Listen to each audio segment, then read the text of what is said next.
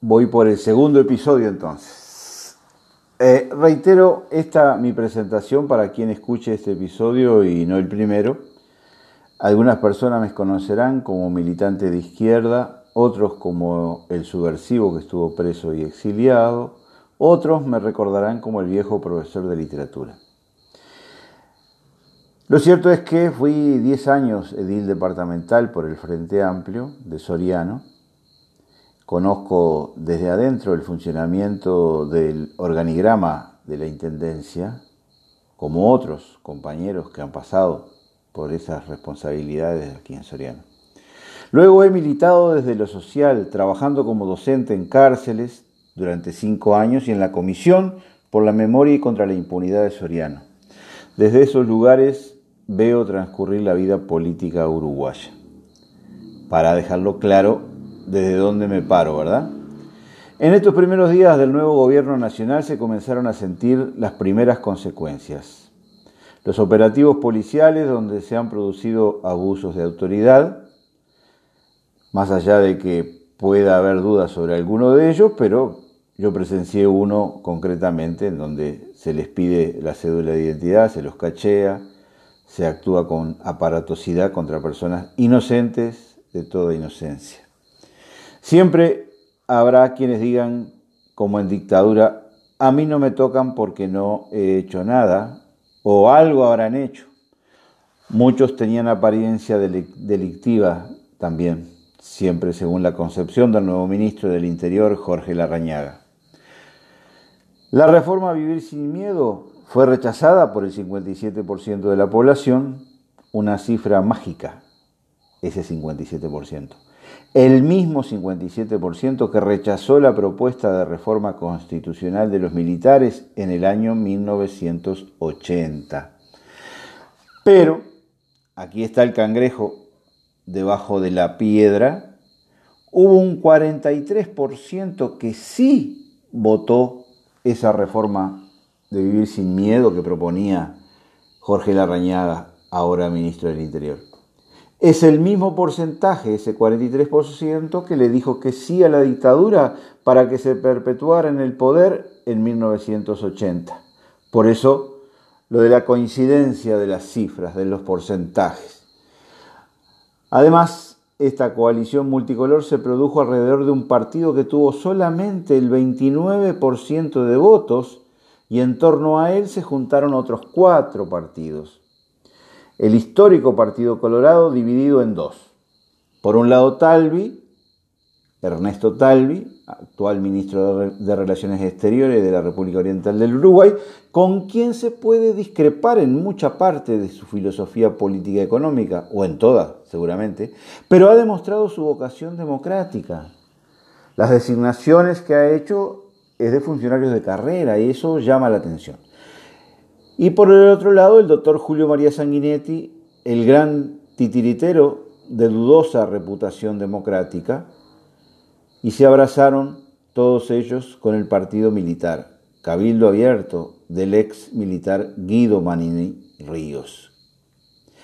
Según los estudiosos, en los países europeos han surgido como hongos partidos de ultraderecha, de filo nazifascista, pero todo el sistema político les establece un cordón sanitario alrededor.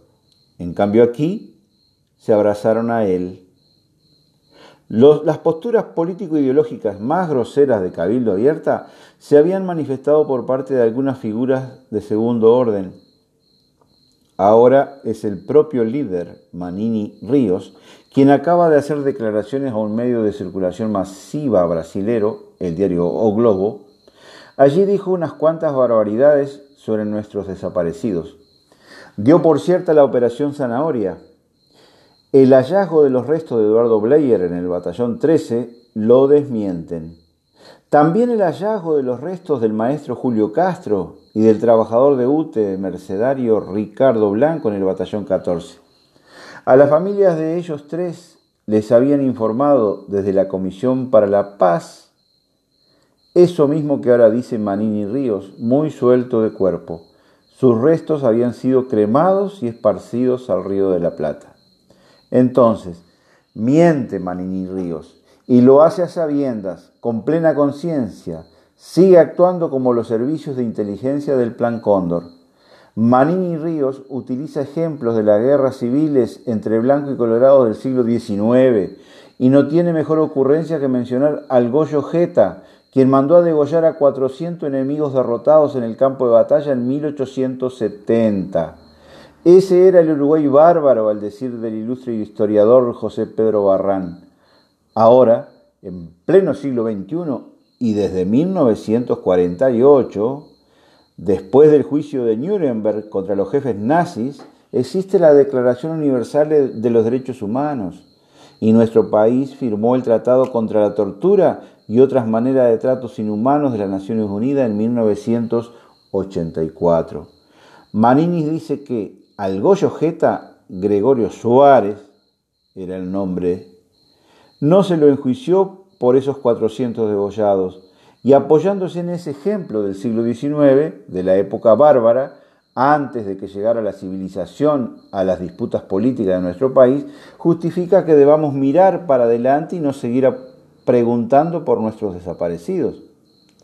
Sanguinetti negó que en Uruguay hubiera desaparecidos. Lo negó todo el tiempo mientras pudo hasta que las evidencias lo vencieron. Acuñó aquella famosa frase suya, hay quienes tienen los ojos en la nuca. Ahora Manini retoma esa estrategia.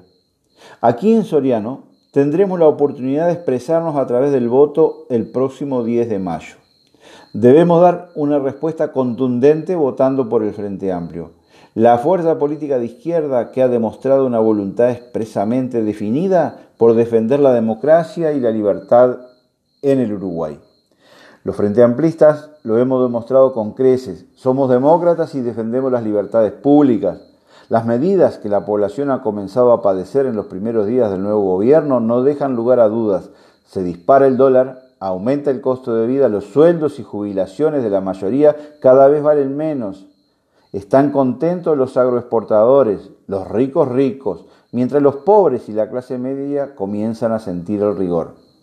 Y previendo que vaya a haber protestas, lanzan la policía a la calle como diciendo, ojo con lo que hacen. Después del escándalo de las pasantías del intendente de Colonia y del nepotismo del intendente de Artigas, los dos casos observados por el Tribunal de Cuentas y la Junta de Transparencia, se suma el intendente Bascú. Acaba de ser formalizado por la justicia por virlar 4.000 cabezas de ganado al banco al cual le debía. Y tiene pendiente un juicio por violar la constitución al vender combustible desde sus estaciones de servicios a la Intendencia que él gobernaba. Conjunción del cargo de intendente con el de dueño de estaciones de servicios privadas. Es hora de cambiar el elenco gobernante en Soriano. Es hora de que la ciudadanía de Soriano le dé una oportunidad al Frente Amplio porque tiene mucha gente capaz y de amplia trayectoria en la sociedad del departamento.